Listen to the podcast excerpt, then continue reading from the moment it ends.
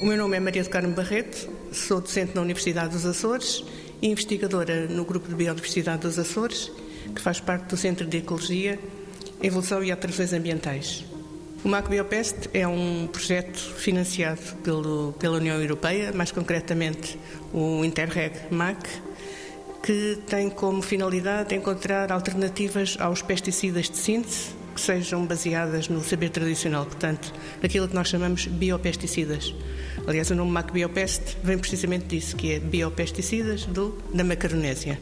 A ideia é que cada região escolha plantas que existam nessa mesma região, algumas que tenham sido utilizadas tradicionalmente, outras que tenham algumas indicações que possam ser usadas como extratos pelos agricultores das regiões para combater pragas agrícolas.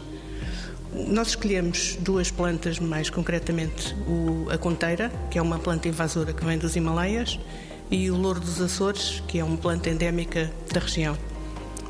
Nós temos, nós temos feito testes de vários tipos, nomeadamente com eh, uma, uma das pragas, que é uma praga que nós temos no nosso laboratório, que são umas moscas da fruta, chamada mosca do Mediterrâneo, mosca da fruta do Mediterrâneo, e uh, até agora o melhor resultado é precisamente da planta invasora da, da conteira. Uh, a conteira tem bastante efeito na inibição da, da postura de ovos dessas, dessas moscas e também na mortalidade, portanto é bastante ativa.